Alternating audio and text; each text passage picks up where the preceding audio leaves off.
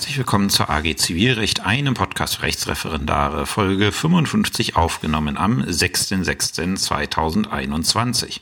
Ja, ich bin gerade etwas, äh, wie die Engländer sagen würden, on the roll. Ich habe gerade die strafrechtliche Folge ähm, fertig gemacht. Die ist gerade nebenbei am Hochladen, was ja immer so ein bisschen dauert.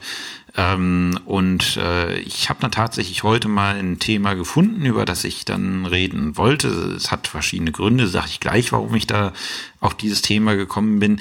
Ist kein ja absolut kein zivilrechtliches Thema, aber ich habe ja, wie gesagt, auf dem Kanal hier, anders als im Strafrecht, habe ich auch so allgemeine Sachen, von denen ich denke, dass sie euch vielleicht mal so ein bisschen interessieren würden. Ähm, und ich denke, der aufgrund so verschiedener Sachen, die jetzt äh, die letzten Wochen gelesen habe, ähm, ist das vielleicht mal ein ganz interessanter Einblick äh, in die ganze äh, in die ganze Geschichte. Äh, nämlich, ich will ein bisschen was über meine Tätigkeit als Prüfer in den beiden Staatsprüfungen erzählen. Ähm, das sind jetzt keine großgeheimen Interner, ähm, die ich euch da breitreten werde, sondern, ähm, sondern einfach ein bisschen was, äh, wie ich an sowas rangehe, wie ich überhaupt dazu gekommen bin, wie man überhaupt an sowas kommt.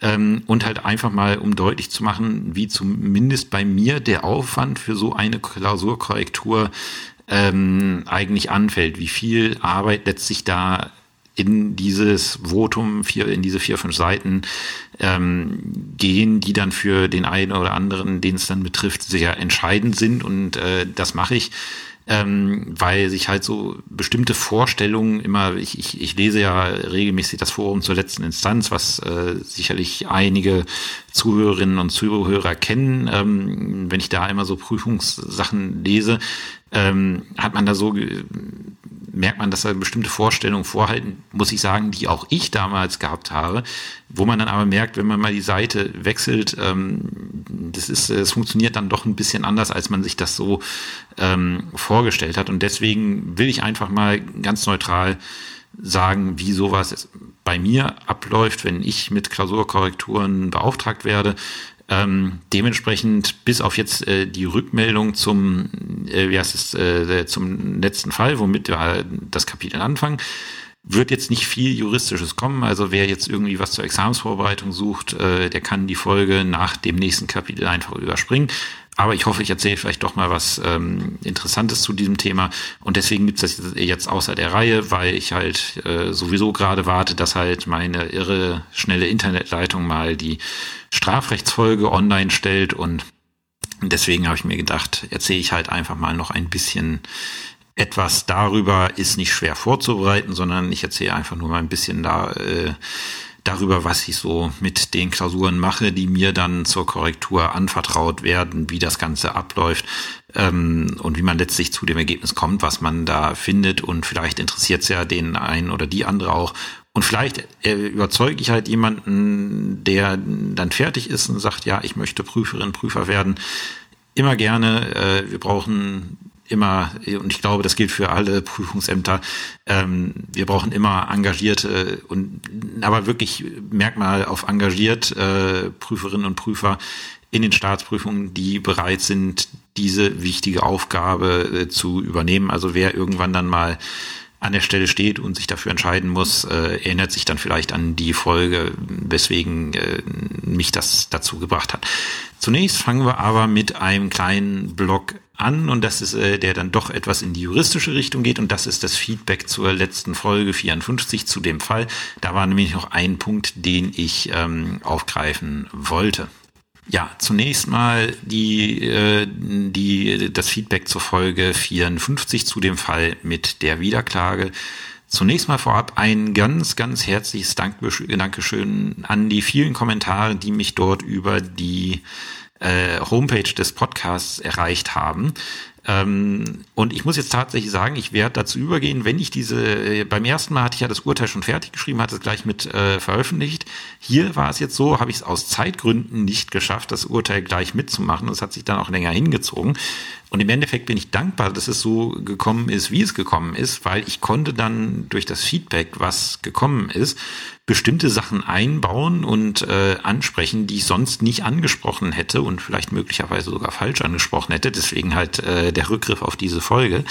Ähm, wie gesagt, es äh, war unheimlich schön zu sehen, wie viele sich auch gedanklich damit auseinandergesetzt haben, so dass ich auch gemerkt habe, ich mache solche Folgen nicht für umsonst. Äh, es setzen sich viele damit auseinander. Ähm, und am Ende ist dann ein Urteilsentwurf, mittlerweile steht er online, ähm, ist ein Urteilsentwurf dann zu dem, zu der Problematik entstanden, mit dem ich sehr zufrieden bin, ähm, und der in der Form ohne das ganze Feedback so nicht äh, zustande gekommen wäre. Da wären einige Sachen nicht aufgetaucht. Äh, und dementsprechend weiß ich jetzt, okay, das nächste Mal, wenn ich so eine Folge online stelle, äh, machen wir das Urteil mal so eine anderthalb Wochen später da rein. Ähm, es kann nicht schaden, solche Sachen mal zu diskutieren. Wer die genaue, ähm, das kann vielleicht helfen, um äh, den Blog hier jetzt zu verstehen. Ähm, der klickt sich vielleicht mal durch die Kommentare zu der Folge auf der ähm, auf der Podcast-Seite. Ähm, weil da sich die Diskussion so entsponnen hat äh, und man es dann besser äh, verstehen kann. Äh, ein Punkt, den ich nochmal ansprechen wollte, war die Verjährung, äh, Verjährung, jetzt fange ich mit Verjährung schon an, war die Anfechtung. Ähm, ich habe nämlich eine Anfrage über die Seite bekommen, ähm, wo drin stand, äh, ich äh, paraphrasiere, ja, die Lösung über Verwirkung, Aufrechnung, schön und gut, aber ich hätte halt ne, ich hätte halt den ähm, Gegenanspruch aus 812 aufgrund erklärter Anfechtung äh, durchgehen lassen, weil der ist da ja getäuscht worden. Und meine erste Reaktion war, äh, ihr, wisst, ihr wisst ja, wenn ihr die Folge gehört habt, in der Folge taucht das nicht auf, aber ja, meine erste Reaktion war, ja klar ist das vertretbar. Ich hatte das auch auf dem Zettel, als ich die Folge äh, vorge ähm, ähm, äh, vorbereitet habe, wollte das auch als alternativen Lösungsweg ähm, äh, mit in die Folge reinbringen. Ähm, und dementsprechend natürlich, ja klar, Anfechtungen kann man auch herleiten, den, Gegen, äh, den Gegenanspruch, der das Ganze zu Fall bringt. Und dann kam der nächste Einwand von jemandem anders und im Endeffekt, ich meine richtig, der gesagt hat, nein, das ist nicht richtig mit der Anfechtung, die kann ich nicht ziehen, weil getäuscht worden bei Abschluss des Maklervertrages ist er nicht. Er ist getäuscht worden bei Ausübung des Maklervertrages. Aber die Täuschung hier die ganze Geschichte mit dem Haus, äh, wie man das Ganze präsentiert hat und so weiter, die hat nicht zur, zum Abschluss des Maklervertrages geführt, sondern diese Täuschung hat zum Abschluss des Hauptgeschäfts geführt, was ja der Maklervertrag vermitteln soll. Und deswegen keine Anfechtung. Und ich mal, und deswegen Glück gehabt, dass ich äh, es in der ähm, in der Folge nicht äh, in der Folge vergessen habe, als alternativen Lösungsweg mit reinzunehmen.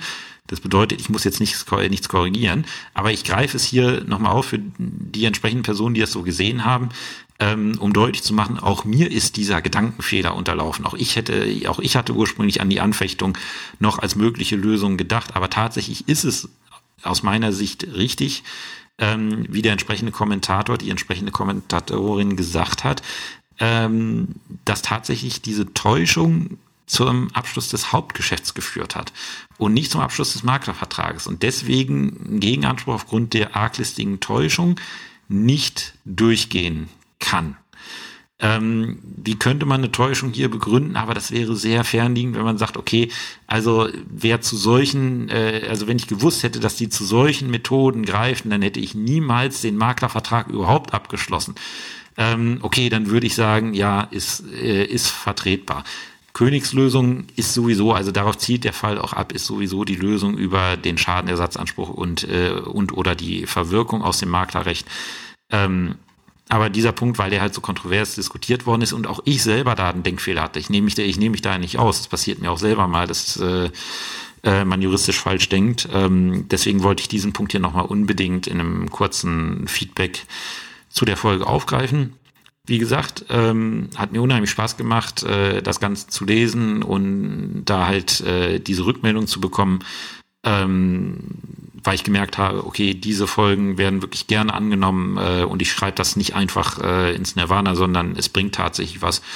Deswegen wird, wird das Format sicherlich äh, weiterhin in Podcast, wenn, wenn ich dann wieder mal was Ge Gescheites habe, ähm, verwendet werden, ist halt immer, muss man immer sagen, ich kann das nicht jede Woche machen, weil diese Folgen sind enorm vor- und nachbereitungsträchtig, wie ihr gesehen habt. Weil ich muss das Ganze, ich muss den ganzen Sachverhalt, also ich muss mir erstmal den Sachverhalt ausdenken. Da muss ich erstmal was äh, Relevantes finden, was ich da, äh, was ich da reinstecken kann. Dann muss ich es aufschreiben, dann muss ich mir die Lösung überlegen, muss das Ganze euch ähm, vortragen und muss am Ende noch die Entscheidung schreiben. Also da geht im Vergleich zu den, äh, zu den anderen Folgen geht da viel Vorbereitungszeit und Nachbereitungszeit rein, aber investiere ich gerne.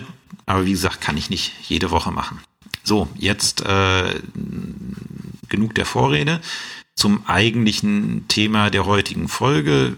Das, und das ist halt meine ähm, Tätigkeit als Prüfer in den juristischen Staatsprüfungen. Ähm, das würde ich so aufteilen in ähm, in ein paar Kapitel. Äh, erstens, wie wurde ich Prüfer und warum würde ich Prüfer? Das machen wir in einem Kapitel. Dann, wie läuft bei mir eine Erstkorrektur ab? Dann, wie läuft bei mir eine Zweitkorrektur ab? Und in dem Zusammenhang mit äh, der Frage häufige, ja, häufige Kritiken an Zweitbeurteilung äh, ist ein Dauerbrenner, wenn man sich mal durch die Foren klickt. Äh, und am Ende Widerspruchsverfahren, ähm, weil auch da immer so, ja, ich sag mal, ein paar Vorstellungen kursieren, ähm, die da, äh, ja, es ist, äh, die ich einfach mal aus meiner Sicht, es ist wie gesagt nichts Offizielles, ich bin zwar gerade in einem Justizprüfungsamt, aber das ist jetzt meine höchstpersönliche ähm, Einschätzung als, äh, als Prüfer, das hat keine, äh, hat keinen offiziellen Wert, sondern es betrifft ganz persönlich meine Klausuren, die ich äh, bewerte, wie ich damit umgehe, das ist nicht allgemein verbindlich und das ist keine Vorgabe, die ich irgendwie erhalten habe. Ja, äh, zunächst, bevor ich jetzt äh, zur Prüfertätigkeit äh, komme, wie ich dazu gekommen bin und warum ich das Ganze mache, ähm, ist es halt äh, äh, mal kurz äh, der Grund, weswegen ich diese Folge überhaupt aufnehme. Ich habe nämlich, das ist schon ein bisschen her, ähm, das war so, da kochte es das erste Mal hoch, dass ich gedacht habe, da musst du vielleicht mal was im Podcast zu machen.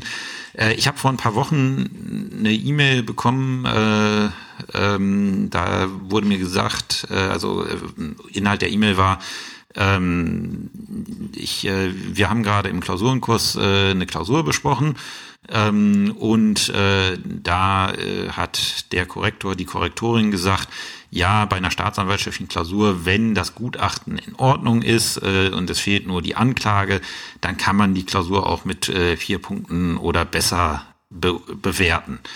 In unserer AG ist uns gesagt worden, eine Klausur, in der die Anklage fehlt, äh, ist grundsätzlich mangelhaft.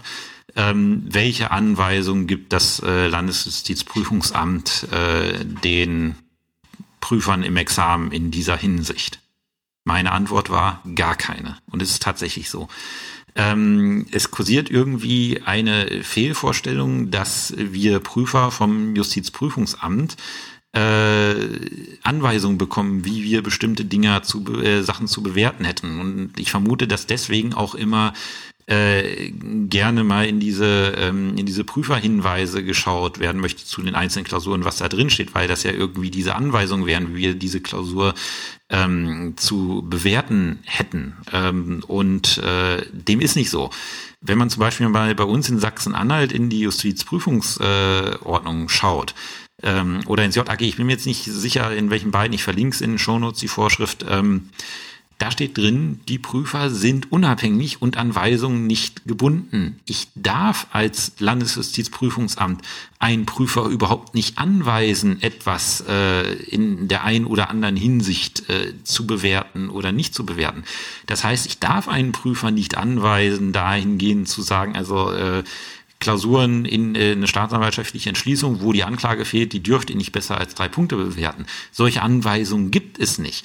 Das ist Beurteilungsprüfer, äh, Beurteilungsspielraum des einzelnen Prüfers. Es gibt Prüfer, die sagen, wenn der praktische Teil nicht fehlt, dann ist die Leistung nicht praktisch verwertbar, dann kann ich sie nicht besser als drei Punkte beurteilen.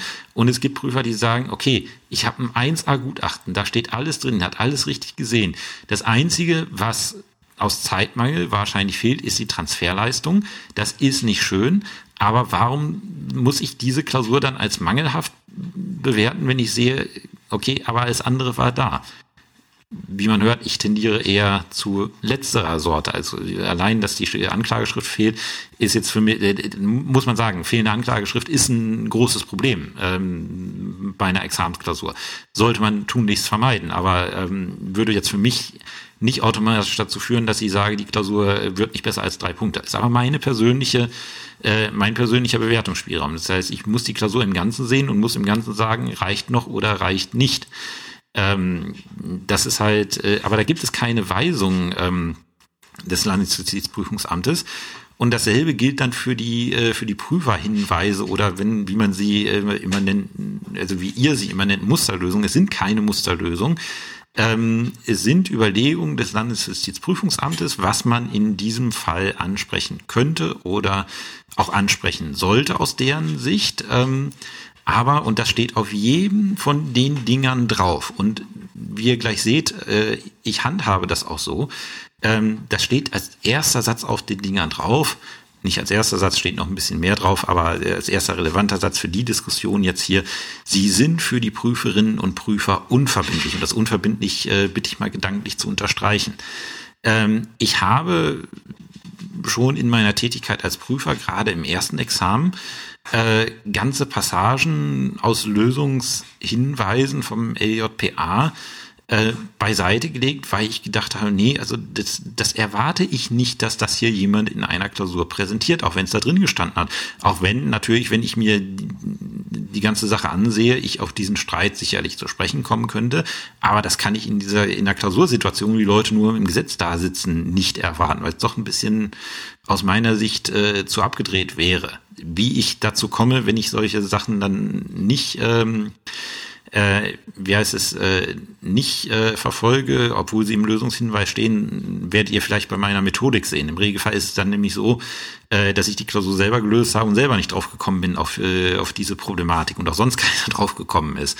Da kann ich schlecht sagen, ja gut, es steht zwar in den Lösungshinweisen, ich selber habe es nicht gesehen, das hat kein Prüfling gesehen, kann ich doch nicht guten Gewissens sagen, ja, das äh, hätte da aber reingemusst. Ähm, wie gesagt, diese, diese Lösungshinweise, ich habe ja auch schon den einen oder anderen in meiner Tätigkeit geschrieben, ähm, das sind halt die Gedanken, die sich der Klausurersteller, der da aber halt mit anderen, äh, ja, äh, mit anderen, gerade im ersten Examen, äh, mit anderem Material angeht, gemacht hat. Äh, und natürlich wird man in der Klausur niemals eine, eine Ausführung äh, erwarten, die denen in diesen Lösungshinweisen entspricht. Es ist, äh, man hat da deutlich mehr Zeit und Material, um die vorzubereiten und nicht nur fünf Stunden Zeit. Ähm, das muss man einfach mal, äh, das muss man einfach mal sehen.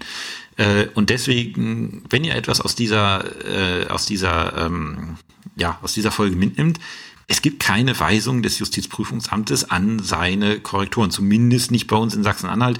Äh, für die anderen kann ich aus eigener Erfahrung nicht sprechen, aber ich kann mir nicht vorstellen, dass das da anders ist. Ähm, und das kann ich auch wirklich guten Gewissens sagen.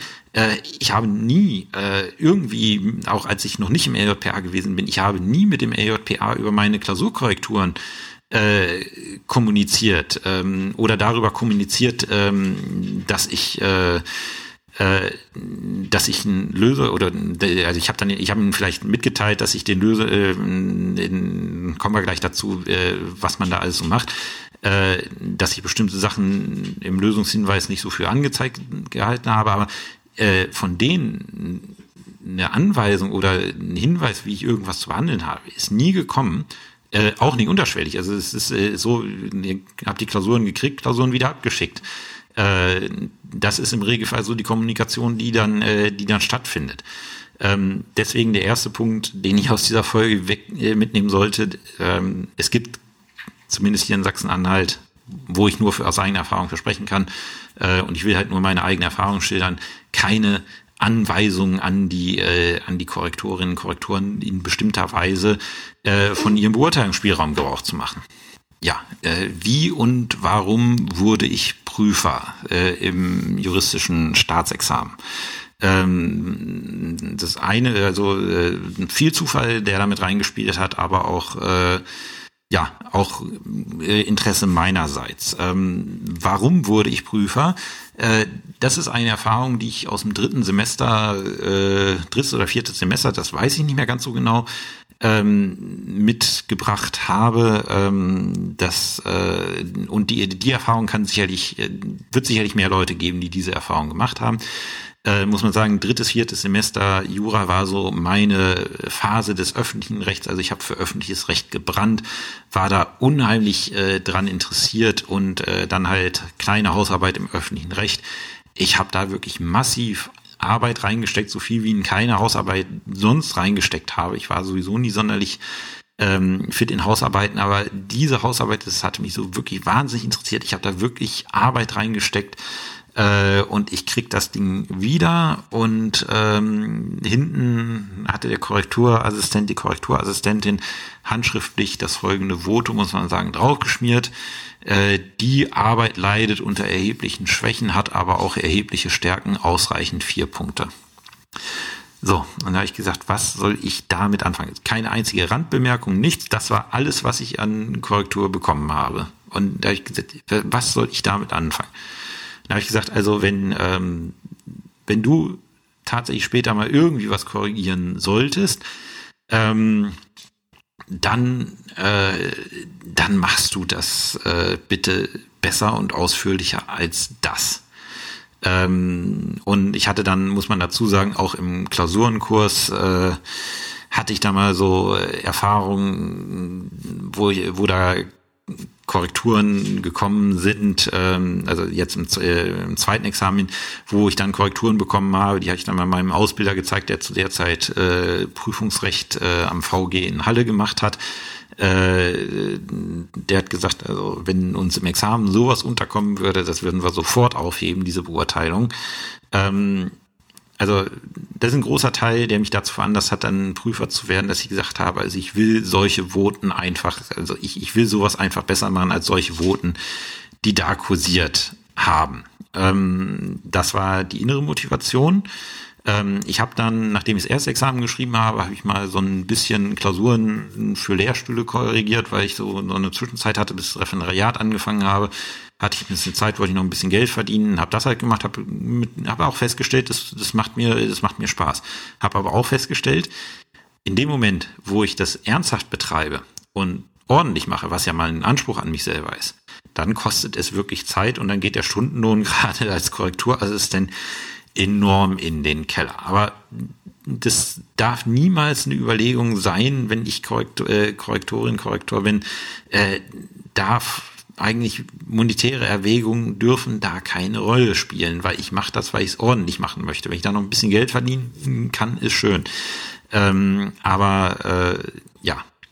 Äh, wie kam es dann, dass ich dann Mitglied im LJPA geworden bin, also Prüfer? Ähm, das war dann so, mich hatte mein damaliger Chef, also mein jetziger Chef, der Präsident des äh, Prüfungsamtes hier in Sachsen-Anhalt, damals noch Vizepräsident, hatte mich äh, im zweiten Examen mündlich geprüft, war da mein Prüfungsvorsitzender ähm, und war da sehr, äh, sehr von mir angetan und äh, war dann auch wieder so ein riesiger Zufall. An dem Tag, an dem ich dann mein, oder ich weiß, ich weiß, ich muss mal fragen, ob das tatsächlich Zufall gewesen ist, aber, äh, oder ob was dran gedreht hat. Also jedenfalls für mich äh, schien es zufällig damals.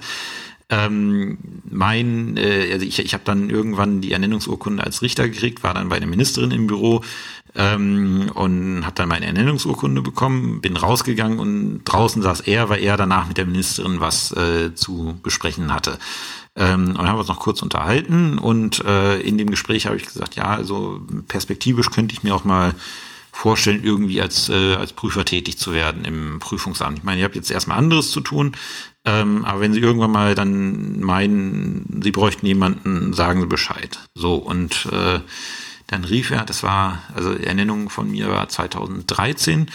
Und dann zwei, gute zwei Jahre später rief er mich dann an und sagte, das war dann 2015, sagte, ja, jetzt sind Sie ja zwei Jahre im Dienst, jetzt können Sie mal im ersten Examen anfangen zu prüfen. Und dann kriegte ich halt ein Schreiben vom Staatssekretär, das zunächst mal für, ich glaube, zwei Jahre ähm, bestellt bin fürs erste Examen und kriegte dann auch die ersten, äh, die ersten Korrekturen dabei. Äh, mittlerweile weiß ich, dass ähm, das ist so eine Art Probezeit, um zu schauen, ähm, kann man den die korrigieren lassen.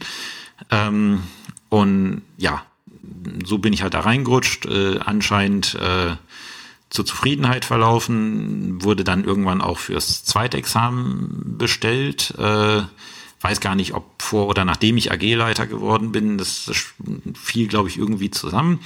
Äh, und es hat sich halt so zur Leidenschaft von mir äh, entwickelt, dass ich jetzt halt auch meine Erprobung beim äh, Justizprüfungsamt äh, mache und mich dem Ganzen dann, was ich früher nebenamtlich gemacht habe, hauptamtlich äh, widme. So viel kurz dazu, wie ich dazu gekommen bin. Und jetzt äh, halt einfach mal ein Bericht, wie läuft so eine Erstkorrektur bei mir ab. Und da ist jetzt egal, ob es erstes oder zweites Examen ist, weil grundsätzlich läuft die nämlich gleich. Ja, wie läuft das so, äh, läuft so eine Erstkorrektur bei mir ab? Äh, rein tatsächlich ist so, es gibt dann sogenannte Prüferanfragen. Da wird angefragt, äh, ob man in einem bestimmten Zeitraum korrigieren würde und wenn ja, was. Ähm, und dann kriegt man Mitteilungen, für was man eingeteilt ist. Und zu Beginn dieses äh, Zeitraums kriegt man dann die Klausuren ähm, zugesandt äh, mit einer Frist zur Abgabe. Ich gehe jetzt davon aus, also ich berichte jetzt über das, äh, über den Zeitraum, wo ich das nebenamtlich gemacht habe, neben dem Beruf. Jetzt nicht in meiner Erprobungszeit, wo ich es hauptamtlich mache, ähm, sondern halt, wo ich es nebenamtlich mache, äh, gemacht habe, was ich auch, wenn ich irgendwann hier mit der Erprobung fertig bin, auch wieder nebenamtlich machen werde. Ähm, man kriegt halt die Klausuren im Regelfall mit einem Zeitraum vier Wochen für die Erstkorrektur, die man dann Zeit hat. Äh, das klingt erstmal sehr viel, ähm, gerade wenn ich sage, dass so ein Klausurenpaket 15 bis, äh, bis 20 Klausuren enthält. Äh, aber ich kann euch sagen, die vier Wochen brauche ich auch. Und ich fange dann halt unmittelbar äh, damit, äh, damit an. Ja, wie fange ich damit an? Ähm, das ist tatsächlich so, äh, da, fällt, da fällt schon mal die erste Entscheidung, die ich für mich getroffen habe ähm, das Setting, in dem ich Klausuren korrigiere. Ähm, das mache ich nämlich in einem möglichst entspannten und ausgeglichenen Gemütszustand. Regelmäßig, wenn ich Klausuren zu korrigieren habe, ist das Samstags- oder Sonntagsbeschäftigung. Warum? Ich glaube, ich wiederhole da schon mal was, was ich in einem äh, in der Folge über das Richterdasein äh, gebracht habe, das hat mir eine Erfahrung, also ich, ich habe es immer schon so gemacht, aber das symbolisiert halt das. Ähm, ihr, ihr, ihr kennt das vielleicht, äh, wenn wir jetzt mal die Snickers-Werbung äh, zitieren, du bist nicht selbst, äh, wenn du hungrig bist. Ähm, und man ist auch nicht selber, man ist auch nicht man selber, wenn man gestresst ist. Äh, ihr, ihr kennt das alles, wenn wir, äh, gerade ihr als Referendare, habt ja genug Stress und ich will nicht wissen, wie oft man dann zu irgendwem, der einem wichtig ist, äh, irgendwas gesagt hat, was, äh, was man dann eigentlich nicht sagen wollte, aber was einem der Stress halt äh, dazu gebracht hat, dass das äh, rausgerutscht ist. Ähm, bei mir war das halt mal der Fall, ich war zwei Wochen im Urlaub, äh, damals in Aschersleben Bußgeldrichter, kam nach zwei Wochen wieder, dass äh, der ganze Akteneingang explodiert. Und ich hatte halt direkt an den Tag, wo ich wiederkam, hatte ich äh, eine Bußgeldsache terminiert, ging um nichts, irgendwie 60 Euro, nicht mal ein Punkt, aber mit Sachverständigen und die Verteidigerin, äh, und der Sachverständige hatte schon schriftlich gesagt, die Messung ist vollkommen in Ordnung, die Verteidigerin wollte ihn dann im Termin hören ähm, und hat dann da ewig äh, eine halbe Stunde lang den Sachverständigen befragt, nach dem Motto, könnte es nicht doch so sein? Oder wie kommen Sie denn darauf, dass das so ist? Äh, wegen, wegen 60 Euro. Es gab nicht mal einen Punkt, sondern wegen 60 Euro. Ähm, und äh, ich hatte halt die ganze Zeit im Kopf den, äh, im Hinterkopf den riesigen Aktenstapel, den ich eigentlich gerne äh, bearbeiten möchte äh, und nicht konnte, weil ich jetzt in der Sache sitze. Und ähm, ich habe ihr und ich habe ihr dann halt an den Kopf geknallt, äh, wissen Sie, es kotzt mich an, was Sie hier für ein Affentheater wegen nichts veranstalten. Ähm, das war eine Äußerung, über, zu der hätte ich mich nie hinreißen. Also ich, ich wäre nie so unsouverän gewesen, wenn ich ausgeglichen gewesen wäre. War ich nicht, weil ich Stress hatte.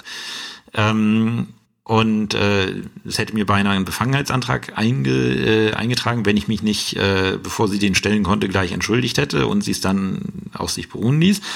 Äh, aber das ist halt, es, es zeigt halt, ähm, bestimmte Sachen sollte man nicht angehen, wenn man Stress hat.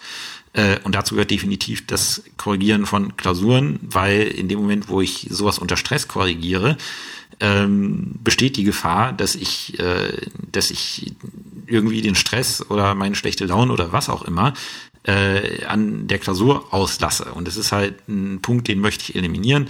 Bedeutet, wenn ich, ähm, wenn ich äh, Klausuren korrigiere, ist es meistens so, ist, ist, ist Samstag und Samstag, Sonntag. Äh, ich habe schon gefrühstückt, war mit meinem Hund draußen, äh, war vielleicht noch auf meinem Trainingsfahrrad hier äh, und dann setze ich mich hin und fange damit an. Wirklich in einem ausgeglichenen Zustand. Ähm, Im Regelfall auch nicht mehr nach der Arbeit. Wenn ich natürlich einen guten Arbeitstag hatte, dann mache ich vielleicht noch mal ein oder zwei Sachen. Aber es sind dann meistens Fertigstellungsarbeiten, die ich dann noch nach der Arbeit mache. Da habe ich mich schon bei der Be Bewertung festgelegt. Ähm, und es geht nur noch um das Ganze in Form des Votums zu fixieren. Aber die ganze Vorarbeit, ähm, die, der Entscheidungsprozess, wie komme ich zu welcher Note, ähm, das ist eigentlich, äh, was das, äh, oder das mache ich nur außerhalb äh, der Arbeitszeit und auch nicht an Tagen, wo ich gearbeitet habe, sondern das sind dann Tage, an denen mache ich nichts anderes, einfach um diese Beeinflussung durch diesen, äh, durch diesen Faktor, der nichts mit den Klausuren zu tun hat, einfach zu vermeiden. Ähm, und ich höre auch auf, wenn ich, äh, wenn ich merke, dass ich irgendwie schlechte Laune bekomme wegen irgendwas, dann, dann, dann höre ich auch auf weil man muss da einfach entspannt äh, dran sitzen an den Sachen. Das schuldig demjenigen, derjenigen, die diese Klausur angefertigt hat und für die es da um sehr viel geht. Ähm, hat halt den Vorteil, dass ich noch relativ jung bin, äh, muss ich die, diese Woche wieder dran zweifeln, aber im Endeffekt doch wohl äh, objektiv betrachtet noch relativ jung bin äh, als Prüfer und noch ein gutes, äh, gutes Gedächtnis daran habe, wie, wie es bei mir war, als ich an der Stelle gesessen habe im Examen. Und deswegen, ähm, wie gesagt, das richtige Mindset äh, für so eine Korrektur ist wichtig. So, wenn ich das habe, ähm, nehme ich die Klausuren aus ihrer, äh, aus ihrem Paket raus. Und das erste, was ich mache, ist, ich mische die Dinger. Ich kriege die zwar als Zufallsgenerator vom LJPA übersandt, äh, jeder kriegt eine bestimmte äh, Spannweite von Kennziffern, ähm, aber es ist halt so, wenn halt jemand eine bestimmte Kennziffer hat, dann äh, und man korrigiert stur nach Kennziffern, ist immer diese Kennziffer als erstes dran, weil man, weil es vorlaufende Nummern sind.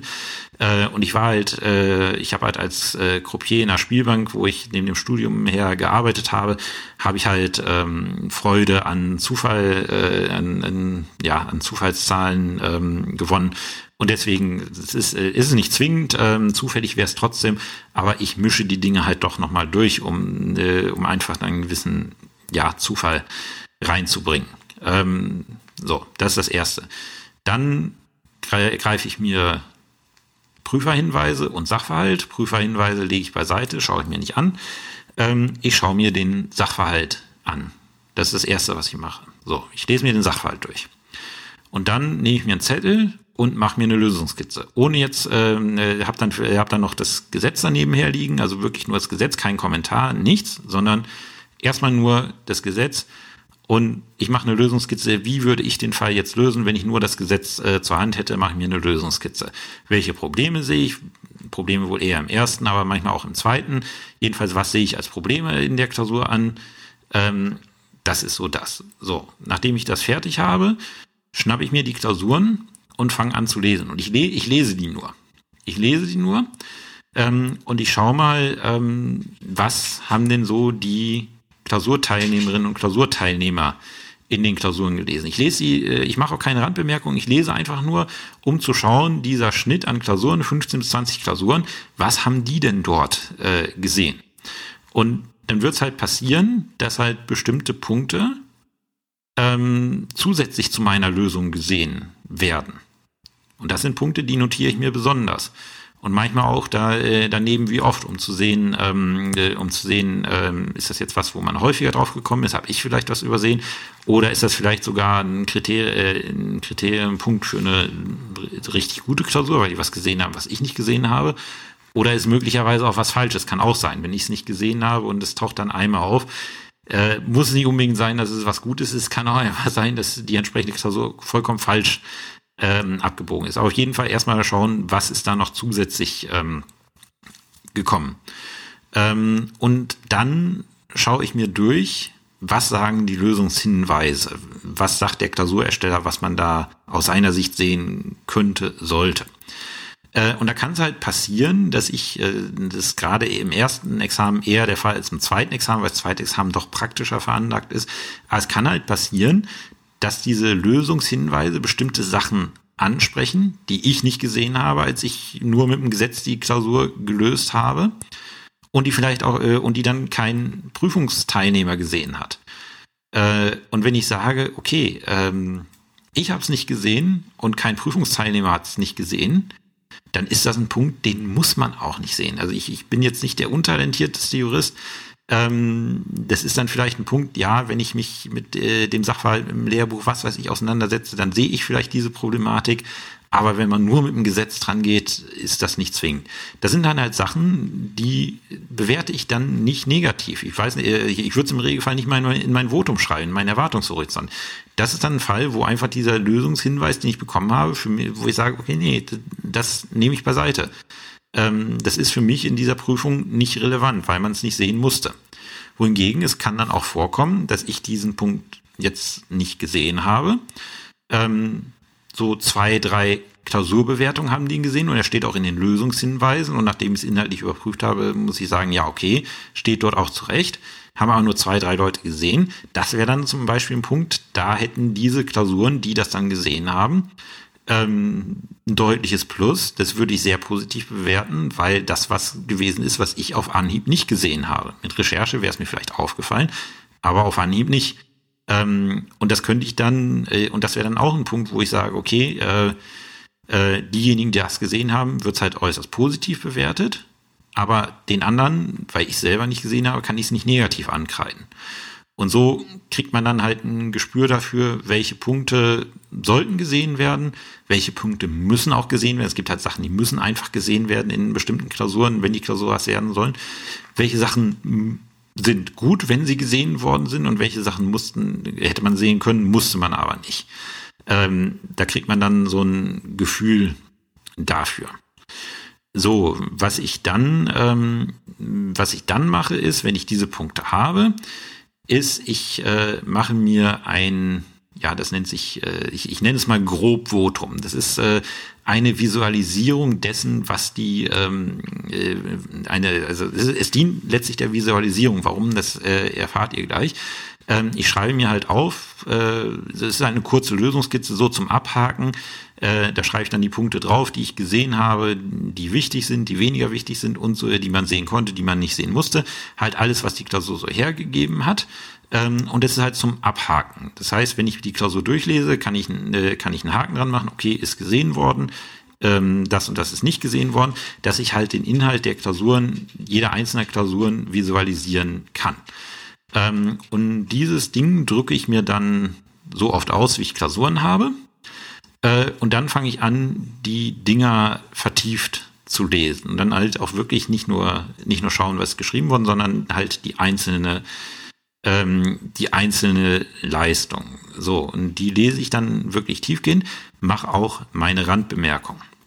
Wichtig zu den Randbemerkungen. Die Randbemerkungen sind etwas, das mache ich persönlich, das machen andere, äh, andere machen es anders als ich persönlich, mache die Randbemerkungen nur für mich selber. Wenn ich eine Randbemerkung mache, dann ist, äh, deswegen mache ich auch nicht so viele, dann sind das Sachen, wo ich sage, okay, bevor du da dein endgültiges Votum zuschreibst, musst du diesen Punkt nochmal dir anschauen. Das sind Sachen, wo ich sage, ähm, also wenn ich da zum Beispiel reinschreibe fernliegend, ähm, ist das eine, ist eine Sache, die ich jetzt, äh, ich empfinde das jetzt als fernliegend, was da geschrieben wurde. Ähm, aber den Punkt nochmal na, noch mal nachschauen. Vielleicht ist es nicht so fernliegend, ähm, wie du äh, wie du ursprünglich dachtest. Und deswegen kommt das auch bei mir häufiger mal vor, äh, nicht häufiger, aber es kommt halt auch mal vor, äh, dass ich dann Randbemerkungen durchstreiche, weil ich festgestellt habe, nee, okay, ähm, die Passage ist doch in Ordnung. Und das was ich mir als Randbemerkung dazu äh, geschrieben habe, er, erledigt sich. Ich nehme auch in meinem Votum nicht auf meine Randbemerkungen Bezug. Die Randbemerkungen sind tatsächlich nur für mich selber da. Wichtig, das, das muss jeder wissen, der vielleicht auch in AG eine Klausur von mir kriegt. Ähm, die Randbemerkungen sind für mich, was für die Klausur wichtig ist, steht später im Votum, nicht in meinen Randbemerkungen. Wie gesagt, ich mache dann meine Randbemerkung und äh, hake halt auf meiner Kurzlösungskizze ab, was ist gesehen worden, was ist nicht gesehen worden. Schreib mir auch vielleicht ein paar Kommentare hin, zum Beispiel gut argumentiert oder zwar gesehen, aber sehr knapp, ähm, um halt so ein bisschen zu visualisieren, was hat diese Leistung gebracht. Und das mache ich halt einmal durch, bis ich mit dem Stapel durch bin. Ähm, und dann schreibe ich auf jedes, ähm, auf jedes äh, dieser Voten, schreibe ich äh, erstmal die unverbindliche Notenstufe. Also äh, nicht äh, eine Punktzahl, sondern Notenstufe. Mangelhaft, ausreichend, befriedigend, gut, sehr gut, ähm, wie auch immer. So wie ich die Leistung jetzt empfinde nach der ganzen Vorarbeit, die ich schon gemacht habe. Nicht mehr als Notenstufe. Manchmal, wenn ich meines in eine bestimmte Richtung gehe, dann schreibe ich auch noch befriedigend plus, also oberer Bereich befriedigend, befriedigend minus. Ähm, aber das ist halt selten der Fall. Meistens wirklich oder im Regelfall wirklich nur diese eine Stufe, die ich dort äh, gesehen habe. Und das mache ich einmal durch.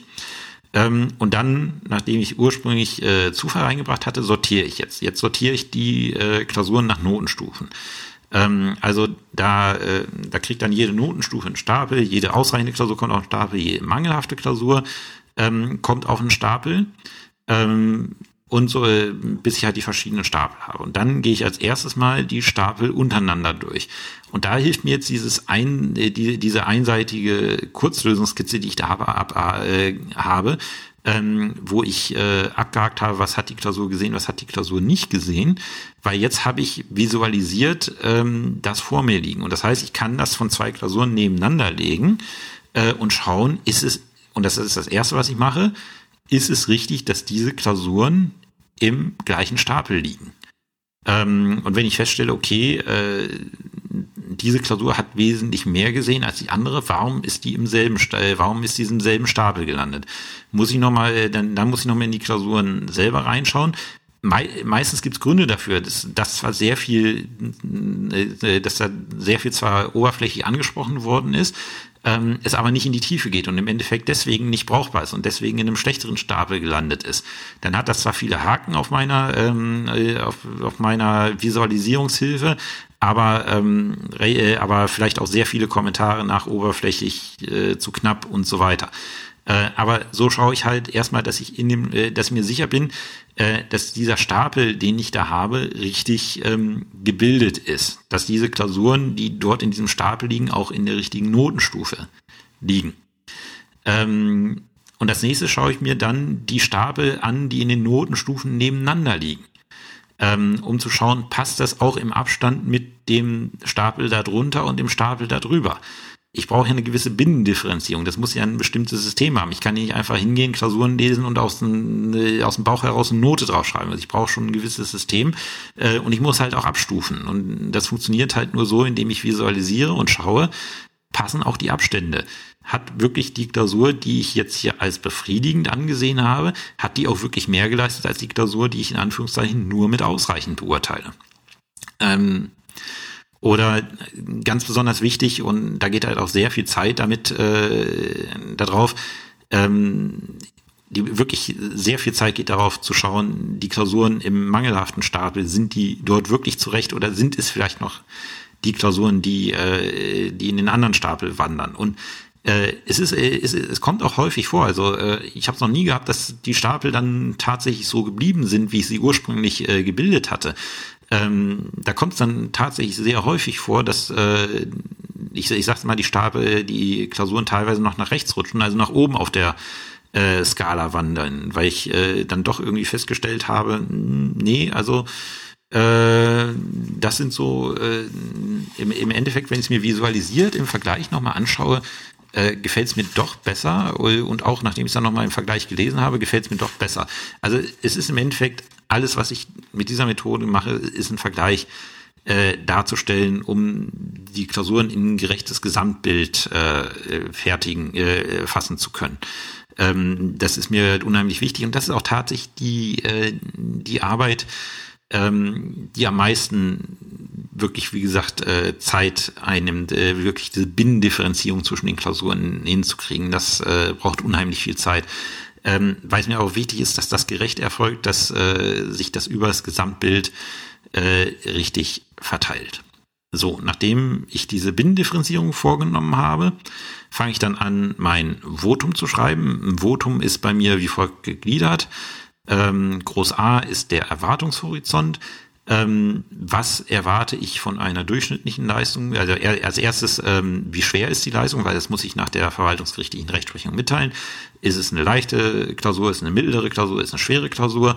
Äh, und warum meine ich, dass die diesen Schwierigkeitsgrad erfüllt? Weil natürlich den Schwierigkeitsgrad muss ich auch äh, berücksichtigen.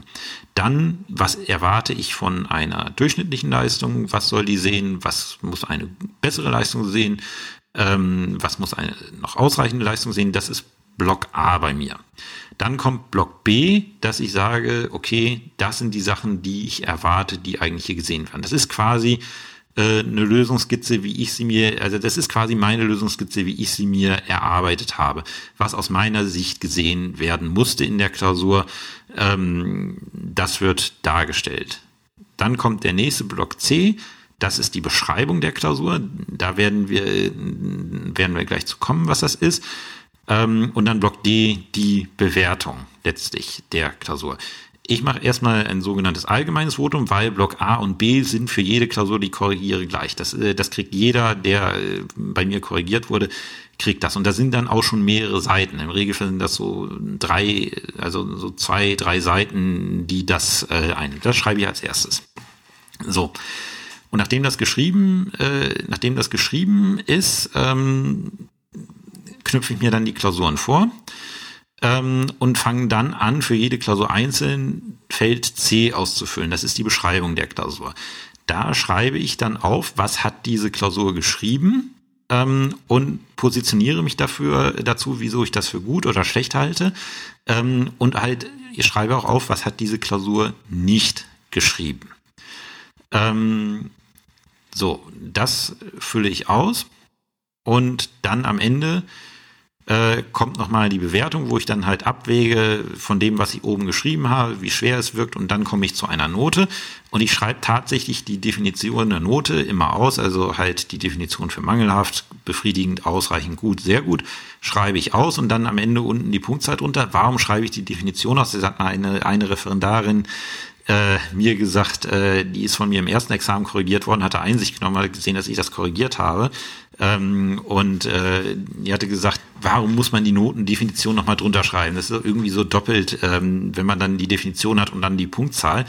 Ähm, und ich sage halt, nee, das ist, äh, und das meine ich auch ernst, die Definition der Note ist letztlich das, unter das ich die Leistung subsumieren möchte.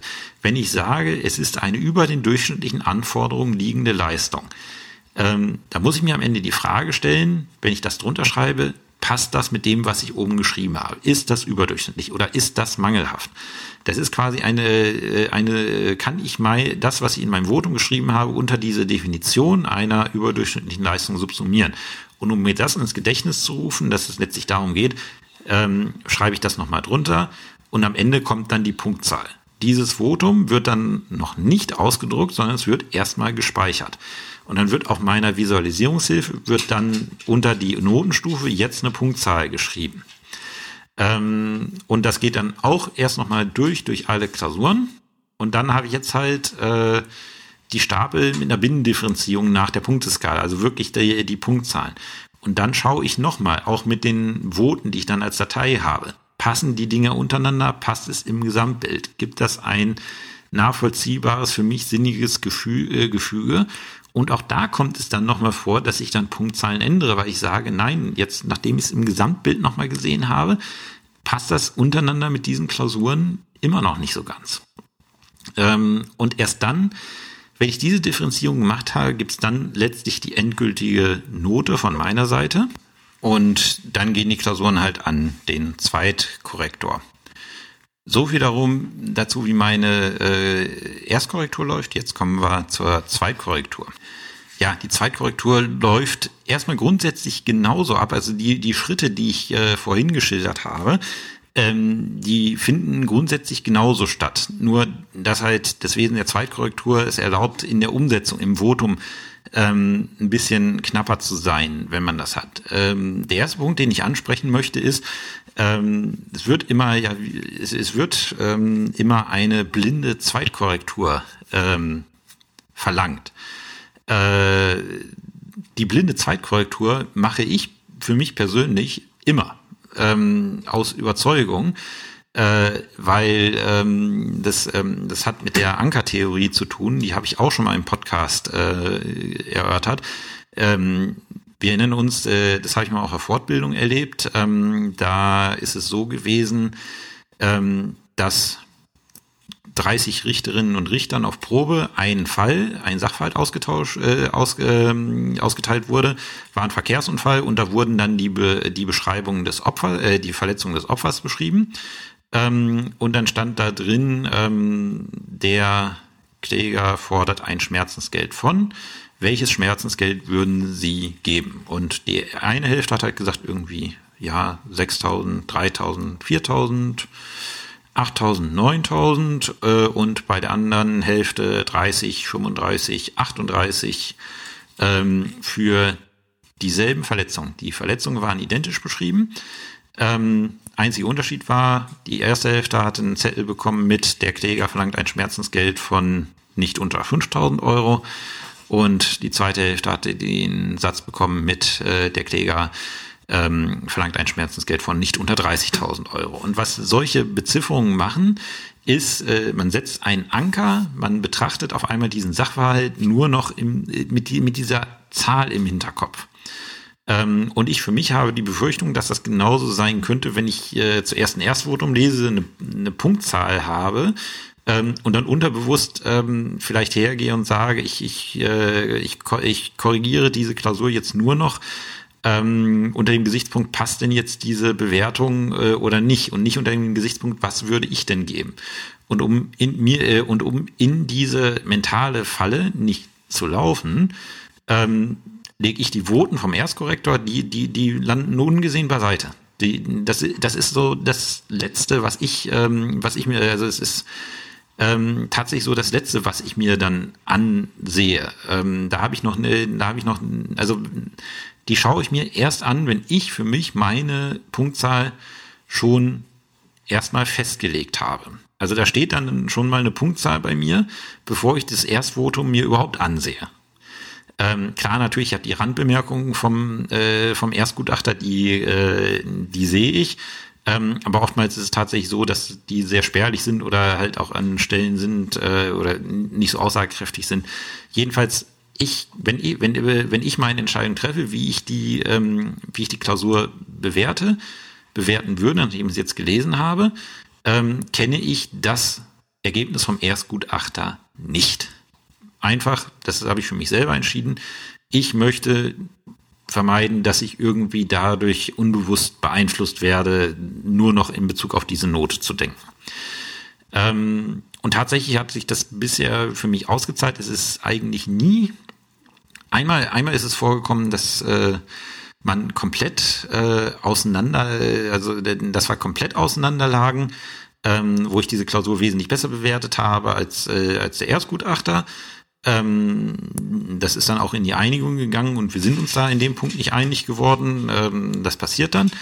Ähm, aber tatsächlich äh, ist es äh, tatsächlich ist es wirklich so. Oftmals äh, in der Mehrzahl der Fälle landet man tatsächlich punktgenau auf demselben Ergebnis. Ähm, im Regelfall so ein, ein Punkt, ein, zwei Punkte Abweichung innerhalb der, äh, derselben Notenstufe. Das ist so das Äußerste der Gefühle. Die Notenstufe erwischt man eigentlich immer gleich. Ähm, und äh, ja, wie gesagt, ähm, dann, dann schaue ich halt, was hat der, was hat der Erstgutachter dazu geschrieben, überzeugt mich das vielleicht, äh, wenn, wenn ich eine, also wenn ich überhaupt eine, einen Unterschied habe. Wenn ich äh, natürlich keinen Unterschied habe, umso besser, bin mir, kann ich mir sehr, sicher, sehr sicher sein, dass das passt, nachdem ich mein ganzes Programm durchgezogen habe, was ich euch schon geschildert habe. Ähm, dann erst schaue ich an, was hat der Erstkorrektor geschrieben, wenn ein Unterschied da ist, äh, schaue ich, okay, überzeugt mich das? Ähm, muss ich vielleicht meine Bewertung nochmal abändern oder wird es halt ein Dissens und wir müssen es halt, äh, müssen es halt im, in, ins Einigungsgespräch äh, führen. Ähm, deswegen halt äh, blinde Zweitkorrektur bei mir. Ähm, mein Votum für eine Zweitkorrektur sieht äh, ein bisschen anders aus. Und da ist ein nächster Punkt, der ja immer so ein Dauerbrenner in den Diskussionen ist. Ähm, man hat ein Erstvotum und ich habe das selber in meinen Examensklausuren, als ich Einsicht genommen habe, äh, gesehen und es hat mich auch in dem Sinne äh, geärgert. Äh, man hat ein Votum vom Erstkorrektor, das schließt mit einer Note und der Zweitkorrektor schreibt drunter einverstanden Unterschrift. vielleicht schreibt er auch ein bisschen mehr, vielleicht schreibt er, ich schließe mich an, Unterschrift. Ähm, diese Zweitkorrekturen sind zulässig nach der verwaltungsgerichtlichen Rechtsprechung. Das bedeutet, der Zweitgutachter macht sich das Erstgutachten vollständig zu eigen. Ähm, und das darf er machen. Das alleine ist kein äh, Bewertungsfehler. Ähm, problematisch wird es dann halt, wenn das Erstgutachten Bewertungsfehler aufweist, dann äh, wird halt automatisch auch das Zweitgutachten Bewertungsfehler aufweisen. Aber die Tatsache allein, dass er einfach schreibt, ähm, äh, einverstanden oder ich schließe mich an, ist kein Bewertungsfehler. Ich persönlich empfinde es als Unart und würde sowas auch nicht machen. Gleichwohl fallen Zweitgutachten bei mir kürzer aus. Ähm, ein Zweitgutachten hat bei mir immer das, was ich euch gesagt habe, A, der Erwartungshorizont und Schwierigkeitsgrad und B, die Lösung, wie äh, äh, wie ich sie darstelle äh, aufgrund dessen, was ich in der Klausur gewonnen habe. Meistens äh, ist es so, dass man äh, in derselben Klausur auch schon Erstkorrektor gewesen war, dass man einfach ein Paket tauscht und das hat man dann schon vom bisherigen Votum. Was ich grundsätzlich nicht mache, wenn, aber nur unter der Voraussetzung, dass der Erstgutachter es wirklich gemacht hat und auch so gemacht hat, dass ich damit einverstanden bin. Das ist die Beschreibung der Klausur, weil das muss ich nicht doppelt machen. Der Erstkorrektor beschreibt die Klausur in seinem Votum, sagt, das und das ist geschrieben worden, das und das ist nicht geschrieben worden und äh, das, was geschrieben worden ist, ist in dem Punkt richtig, in dem Punkt falsch. Wenn der Erstkorrektor das richtig gemacht hat, so dass ich sage, ja, so würde ich es auch beschreiben, dann nehme ich hinsichtlich der Ziffer C nur noch Bezug auf das Erstgutachten. Dann beschreibe ich diese Klausur nicht nochmal, weil was soll es bringen? Ähm, so, äh, wenn der Erstkorrektor das nicht gemacht hat, äh, nicht zu meiner Zufriedenheit gemacht hat, oder wenn ich da sage, okay, ähm, er hat es zwar grundsätzlich richtig gemacht, aber den und den Punkt hat er nicht genannt und der ist mir wichtig, dann schreibe ich, ich schließe mich grundsätzlich hinsichtlich der Be Beschreibung des Erstgutachtens an. In Ergänzung führe ich noch aus das und dann kommt eine kurze Ergänzung, was ich noch für wichtig halte, was aus meiner Sicht im Erstgutachten nicht äh, vollständig deutlich geworden ist. Äh, und wenn es aus meiner Sicht vollkommen daneben gegangen ist und ich damit überhaupt nicht einverstanden bin, was der Erstkorrektor gemacht hat, was, äh, also ich glaube, es in einer Klausur mal ähm, passiert, äh, dass ich, dass ich damit überhaupt nicht einverstanden gewesen bin, dann schreibe ich es natürlich auch vollständig nochmal auf. Ähm, und dann bei der Bewertung nehme ich dann, wenn, wenn ich mir einig bin mit dem Erstkorrektor, nehme ich meistens auch Bezug und gebe nochmal in kur zwei, kur zwei, drei kurzen Schlagworten die Begründung, warum ich für meinen Teil auch meine, dass die Note richtig ist. Das fällt dann natürlich deutlich kürzer aus als ein Erstvotum, aber ich bin ja, ihr habt ja gesehen, was für Schritte da in der Zweitkorrektur äh, liegen. Ähm, die, wo ich sage, äh, wo ich sage, das habe ich alles gemacht und ich bin zum selben Ergebnis gekommen ähm, und ich habe das Erstgutachten gelesen und kann dem zustimmen, dann muss ich es auch nicht in Extenso nochmal schreiben. Aber so zwei Seiten kann ein Zweitvotum auch mal sein. Äh, ich empfinde es halt, äh, also wie gesagt, auch wenn die Verwaltung, auch wenn die Rechtsprechung das zulässt, äh, ich mag das nicht, wenn da einfach so handschriftlich merkt drunter äh, steht, ich schließe mich an. Das ist, äh, ja, damit tue ich den Leuten, die, die die Arbeit gemacht haben, tue ich auch wirklich äh, nicht Unrecht, aber es ist, ist keine schöne Behandlung und das, deswegen mache mache ich sowas nicht. Ähm, das ist halt, äh, ja, das ist halt, äh, so läuft dann halt eine Zweitkorrektur ab. Ja, ähm, wie ihr seht, dann bleiben ein paar Klausuren übrig, bei denen man nicht einer Meinung ist.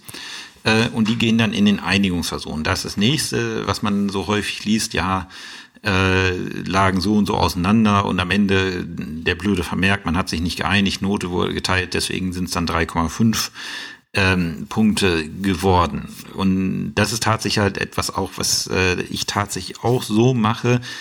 Ähm, mehr als diesen Vermerk über das Ergebnis des Einigungsversuches mache ich dann nicht. Was aber nicht bedeutet, dass dieser Einigungsversuch irgendwie kurz ist oder dass das oberflächlich ist oder was auch immer, ähm, sondern diese Einigungsversuche, das sind teilweise, also ich will nicht sagen Kämpfe, aber das sind langwierige Geschichten.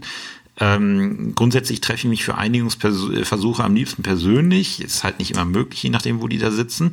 Ähm, aber wenn ich da zum Beispiel denke äh, an Einigungsversuche mit äh, meinem Hochschullehrer, bei dem ich damals am Lehrstuhl gearbeitet habe, es immer sehr schön ist, wenn man sich in der Kapazität dann wieder sieht. Ähm, oder auch mit einer äh, Vorsitzenden am OLG, äh, als sie noch am Land Landgericht hier in Halle gewesen ist. Ähm, unter zwei Stunden lief da nichts in diesen Gesprächen. Also das ist dann wirklich, äh, also, da saß man dann wirklich nebenher, äh, hat die hat die Klausuren nebeneinander gelegt, hat die Voten nebeneinander gelegt und hat ewig diskutiert darüber, was man jetzt mit diesen äh, Klausuren macht. Also es ist klar, am Ende kommt, äh, am Ende ist dieser Vermerk dann da in der Welt. Ähm, aber es ist dann halt nun mal so, äh, die Gründe, warum wir unterschiedliche Auffassungen sind, die sind dargelegt in den Voten. Und wir haben es dann halt nicht, äh, äh, nicht schaffen können, uns, äh, uns zu einigen. Wohingegen, wenn man sich dann halt auf, eine, äh, auf die Punktzahl des jeweils anderen einigt, dann ist halt das Ergebnis dieses Einigungsversuches gewesen, dass derjenige, der es so votiert hat, wie er es votiert hat, sich durchgesetzt hat und überzeugender war. Da brauche ich dann auch nicht mehr zuschreiben, weswegen, ähm, äh, weswegen es dann dazu gekommen ist. Das ergibt sich dann halt aus dem Votum. Dann haben die Argumente aus dem und dem Votum halt den anderen dann letztlich überzeugt. Ähm, deswegen ist dann nicht mehr in diesen Vermerken drin. Äh, wo ich persönlich ein bisschen mehr schreiben würde, ist aber noch nie vorgekommen, dass ich mich so geeinigt habe ähm, ist, wenn beispielsweise ich, äh, äh, ich sage zehn Punkte, Zweitgutachter sagt acht Punkte äh, und man einigt sich auf neun. Wenn ich dann sage, okay, er geht jetzt einen nach oben, ich gehe einen nach unten, warum macht man das? Ähm, oder noch deutlicher, ich sage zehn, der andere sagt sechs und man einigt sich auf acht. Äh, das wäre ein, das wäre ein Einigungsvermerk, da würde ich nicht einfach nur ein Vermerk zu schreiben. Da würde ich dann auf jeden Fall nochmal schreiben, aus welchen Gründen ich meine, dass jetzt diese Geschichte dann doch ein bisschen ähm, anders zu bewerten ist, als ich es ursprünglich getan habe und aus welchen Gründen, was mich da jetzt überzeugt hat. Nicht, weil ich es unbedingt müsste, aber weil halt derjenige, der es später mal sieht, äh, wissen soll, warum das so gewesen ist. Weil ansonsten kann ich mir, ansonsten kann ich mir vorstellen, was einem durch den Kopf geht. Da sollte doch nur der Drittentscheid äh, verhindert werden. Deswegen einigt man sich jetzt da auf irgendwas. Ähm, wie gesagt, ich, ich war noch nicht in der Situation, dass ich, äh, dass ich das äh, so gemacht habe. Ähm, die anderen Geschichten, da habe ich gesagt, warum ich da nichts weiter zu schreibe, weil äh, es ist, es ist wirklich was, was lange diskutiert wird, äh, zumindest in den Korrekturenpaar, in denen ich gewesen bin. Und auch wenn man den Einigungsversuch telefonisch macht, da geht dann auch meistens nichts unter einer Stunde und dann, wie gesagt, der eine hat die Klausur da liegen, der andere Votum, das äh, andere Votum per E-Mail und dann wird das auch ausgiebig diskutiert. Ähm, das ist nichts, was mal eben zwischen Tür und Angel äh, gemacht wird. Zumindest nichts, äh, was ich zwischen Tür und Angel mache. Ich kann da, wie gesagt, nur äh, meine persönliche Erfahrung ähm, wiedergeben. Ähm, das ist halt so, wie der Einigungsversuch, zumindest in den Fällen, wo ich beteiligt bin, läuft. Und jetzt nochmal zum Widerspruchsverfahren. Ja, auch über das Widerspruchsverfahren gibt's dann da halt auch äh, ich sag mal, ein paar Vorurteile ähm, nach dem Motto, es, es, bringt nichts. Tatsächlich in vielen Fällen bringt es nichts, ähm, aber es bringt nichts, weil das Widerspruchsverfahren überflüssig ist, sondern ähm, ich habe ja jetzt mal den Prozess bei mir geschildert, wie viel Arbeit da reingeht und wie lange ich letztlich äh, da Zeit investiere, äh, um sicher zu sein, dass die Note äh, auch die aus meiner Sicht richtige ist. Ähm, und dementsprechend äh, müsste ich schon sehr viel übersehen haben, um zu sagen, nee, ich sehe das jetzt nicht mehr, äh, ich sehe das jetzt nicht mehr so, sondern ich sehe es anders. Äh, aber grundsätzlich, äh, wie ich zum Widerspruchsverfahren stehe. Ich nehme jeden Widerspruch gegen eine Klausurbewertung. Ich habe noch nicht viele bekommen. Ich glaube, in seit 2015 drei oder vier auf, ich denke, an, an die 1000 Klausuren, die ich korrigiert habe. Also verschwindend gering. Aber ich nehme jeden Einzelnen ernst. Ähm, und es stört mich auch nicht, wenn ein Widerspruch kommt. Sondern ich nehme das ernst. Warum? Weil ich anscheinend mit dem, was ich geschrieben habe, und ich schreibe eigentlich immer recht viel, nicht überzeugen konnte. Ähm, gut, überzeugen ist immer relativ. Äh, zufrieden, wenn, wenn ich eine schlechte Note gebe, die entsprechende Person wird höchstwahrscheinlich nie zufrieden mit meinem Votum sein. Aber möglicherweise, wenn sie dies kann sie sagen, ja, okay, ich verstehe, weswegen es so gekommen ist. Ich finde es nicht toll, ich würde es vielleicht auch anders machen, aber ich nee, respektieren ist das Falsche. Ich kann diese Bewertung hinnehmen. Wenn ein Widerspruch kommt und der Widerspruch ist, äh, und ich, ich krieg den halt zur Stellungnahme vorgelegt vom Landesjustizprüfungsamt, die Sachen nehme ich ernst, weil das ja bedeutet, wenn sich jemand hinsetzt, möglicherweise auch noch einen Anwalt mandatiert und dafür Geld in die Hand nimmt, ähm, kann es entweder äh, kann es entweder eine Verzweiflungstat sein, will ich jetzt nicht unterstellen, äh, aber es bedeutet im Regelfall, ich konnte mit meinem mit meinen bisherigen Ausführungen nicht dahingehend überzeugen, dass äh, ihn nicht davon überzeugen, warum diese no äh, Klausur jetzt mit dieser Note beurteilt worden ist. Und dementsprechend fallen diese Stellungnahmen halt auch ähm, halt auch äh, umfangreich aus. Und ich äußere mich dann auch umfangreich, natürlich halt nur so umfangreich, wie die Widerspruchsstellungnahme es äh, hergibt. Wenn natürlich die Stellungnahme kommt, ja, es wird stimmt alles, wie das Votum das sieht, aber könnte man nicht drüber nachdenken, ähm, das eine Note besser zu äh, beurteilen. Ist im Überdenkungsverfahren, was ich dann halt durchführen muss als Prüfer, ist ein valider Einwand, ist ein zulässiger Einwand, nur nicht sonderlich erfolgreich, weil diese Überlegung habe ich getan in dem Moment, wo ich die Note drunter gesetzt habe. Ähm, aber die meisten Widerspruchstellungnahmen sehen halt auch anders aus. Da wird sich dann inhaltlich mit auseinandergesetzt, mehr oder weniger gut, aber im Regelfall doch eher gut von denen, die ich gelesen habe. Ähm, und dann setze ich mich dann auch nüchtern hin und schreibe halt, weswegen ich äh, weiterhin an der Note festhalte bisher in den Widerspruchstellungnahmen immer so gewesen, dass ich äh, an, im Ergebnis an der Note festgehalten habe. Das ist aber kein Selbstläufer. Wenn ich hätte überhaupt kein Problem damit zu sagen, merkt ihr auch hier im Podcast, wenn ich irgendwie was äh, erzähle, was nicht richtig ist, das korrigiere ich dann. Ich hätte überhaupt kein Problem damit zu sagen, wenn mich ein Widerspruch überzeugt, nein, das überzeugt mich jetzt. Ähm, aufgrund dessen, was hier ausgeführt ist, bewerte ich die Klausur anders als äh, halt besser, als ich äh, sie bisher ähm, bewertet hatte. Äh, ich habe es noch nicht erlebt, dass es insgesamt so gekommen ist. Einmal ist es so gewesen, dass es einen Punkt gab in der Widerspruchsbegründung, wo ich gesagt habe, okay, an dieser Kritik, an diesem Punkt halte ich nicht mehr fest. Da überzeugt mich das, was jetzt da geschrieben steht. Ähm, das habe ich, diesen einen Punkt habe ich in dem Sinne nicht richtig bewertet, aber im Gesamtbild machte es keinen Unterschied. Zumal es eine Klausur war, die mit ausreichend bewertet worden war. Das war irgendwie eine Randproblematik.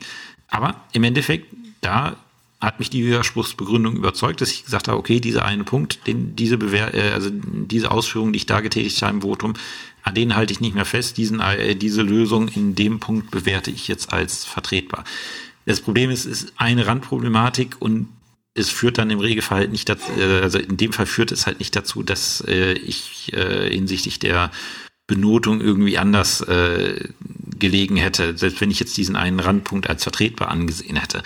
Aber wie gesagt, wer sich ungerecht behandelt fühlt ähm, durch eine Bewertung, persönlich nehme ich so einen Widerspruch enorm ernst und stecke dann auch die Arbeit rein. Mein Tipp ähm, ist allerdings, den Widerspruch nicht selber zu schreiben. Man muss nicht unbedingt zum Anwalt gehen, gerade weil es ja auch ins Geld geht.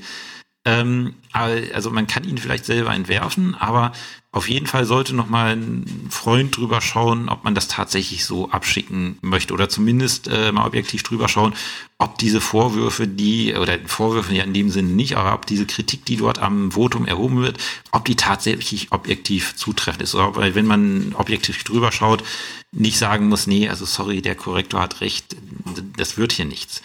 Ähm, was passiert, wenn man selber macht? Äh, dann, ähm, wenn man selber macht, ihr, ihr, wisst ja selber, man selber fühlt sich ungerecht behandelt. Es hängt eine Menge dran, auch im Regelfall. Äh, man ist halt persönlich involviert und man denkt nicht objektiv, wie man es eigentlich müsste, weil, wie gesagt, ich setze mich gerne objektiv übers, ähm, äh, übers äh, über meine Korrektur auseinander. Das ist mein Job und das mache ich auch gerne. Ähm, und das mache ich auch ausführlich, aber äh, wenn man halt subjektiv drinnen hängt, dann kommt halt, äh, was ich auch schon hatte, so eine Bemerkung im Widerspruch, äh, ja, der Zweitkorrektor, in dem Fall war ich Zweitkorrektor, hat die Klausur überhaupt nicht gelesen, weil äh, er sich in seinem Votum angeschlossen hat. Und das ist was, da werde ich dann sauer, weil man mir dann vorwirft, ich bewerte eine Klausur, die ich nicht gelesen habe ähm, was einfach nicht der Fall ist. Das würde ich niemals machen. Äh, eine Klausur nicht lesen. Wie gesagt, äh, ich habe es ja deutlich gemacht, die Klausur, die Note, die ich vergebe, steht für mich, äh, also steht für mich nicht fest, aber habe ich für mich erstmal gefunden, bevor ich das Zweitgutachten lese, äh, bevor ich das Erstgutachten lese. Und dann muss ich schauen, wenn dann Differenz ist, ähm, kann ich die auflösen oder muss ich ab, äh, abweichend votieren. Aber tatsächlich in der, in der Mehrzahl der Fälle habe ich keine Differenz.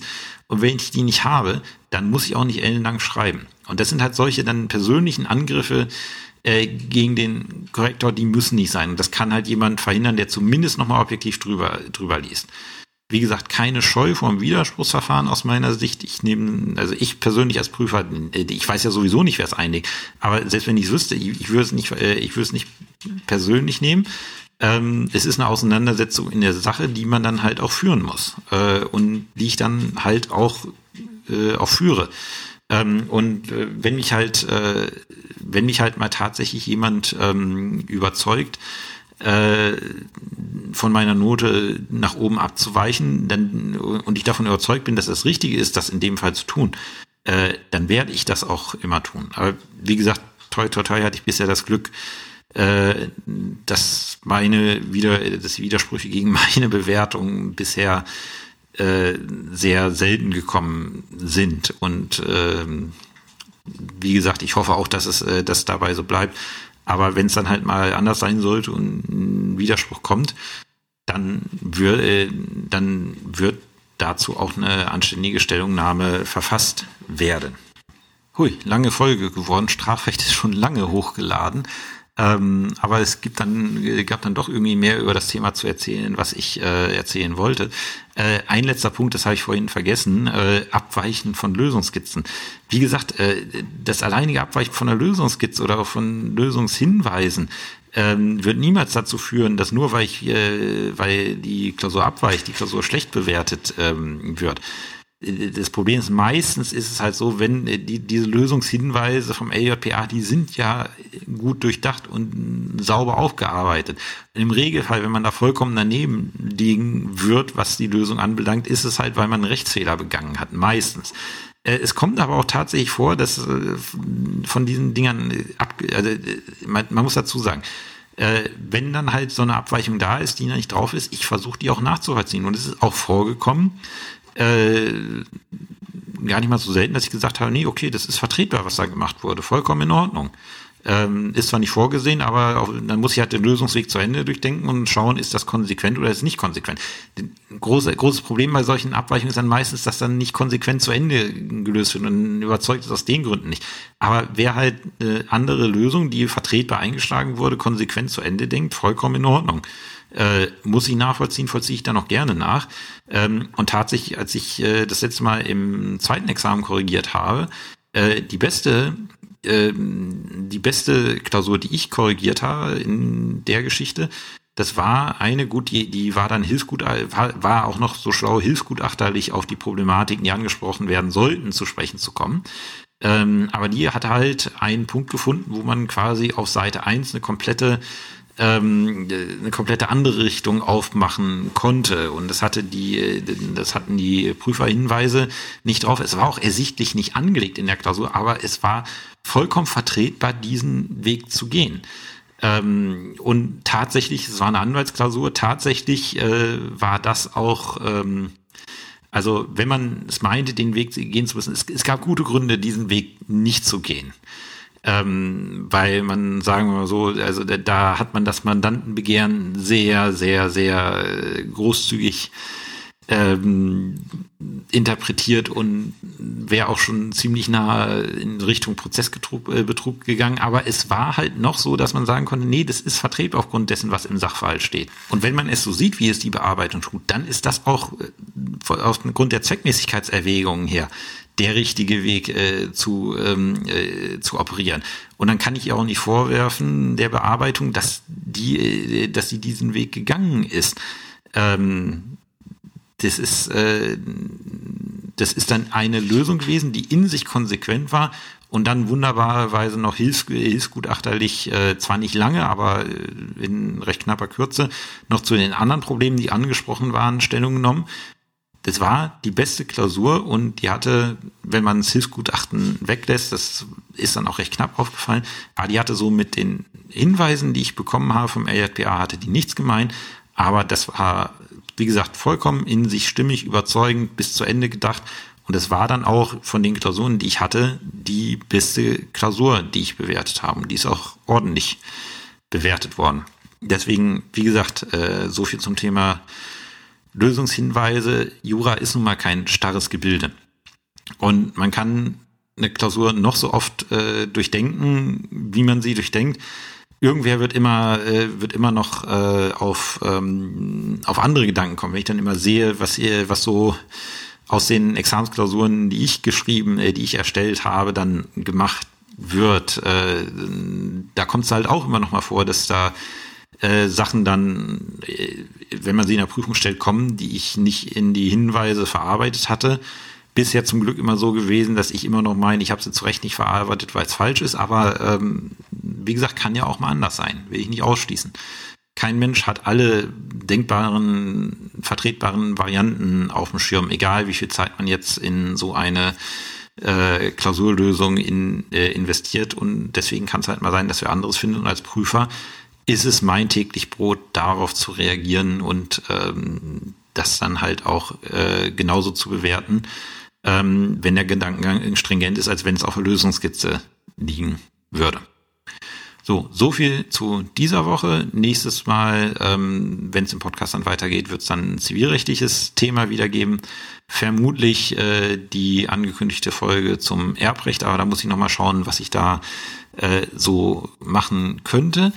Ähm, ein Kommentar hat mich, ich glaube, bei iTunes war das erreicht. Ähm, das war, ähm, ich, ich sollte doch mal was zu zivilrechtlichen Revisionsklausuren äh, ähm, ähm, äh, ja, äh, sagen, weil die irgendwie in, ich glaube, NRW war es an Fahrt gewinnen. Ähm, ich kenne die Dinger überhaupt nicht. Also bei uns, äh, bei uns sind die noch nicht gelaufen. Ich habe noch keine davon in der Hand gehabt. Ähm, wer eine irgendwie mal hat, die er, die er mir zukommen lassen kann, auch legal zukommen lassen kann, weil äh, manche Sachen unterliegen ja der Verschwiegenheitsverpflichtung, äh, der Referendar. Ich würde mir die gerne mal anschauen, wie die Dinger denn äh, aussehen. Und dann würde ich dazu auch was sagen. Und ich, ich, ich weiß nicht, wieso es so sinnig wäre, die tatsächlich zivilrechtliches Revisionsrecht zu prüfen, weil das ja wirklich jetzt letztlich tatsächlich nur eine Handvoll Anwälten vorbehalten ist am BGH, die das tatsächlich machen dürfen. Ähm, aber ich wäre interessiert, mir das mal anzusehen. Ob ich es tatsächlich verarbeite im Podcast, äh, weiß ich nicht, aber ähm, war ein interessanter Kommentar. Also, wie gesagt, bis zum nächsten Mal, dann wieder mit äh, hardcore zivilrechtlichen Themen. Habt bis dahin eine schöne Zeit und bis dahin. Tschüss.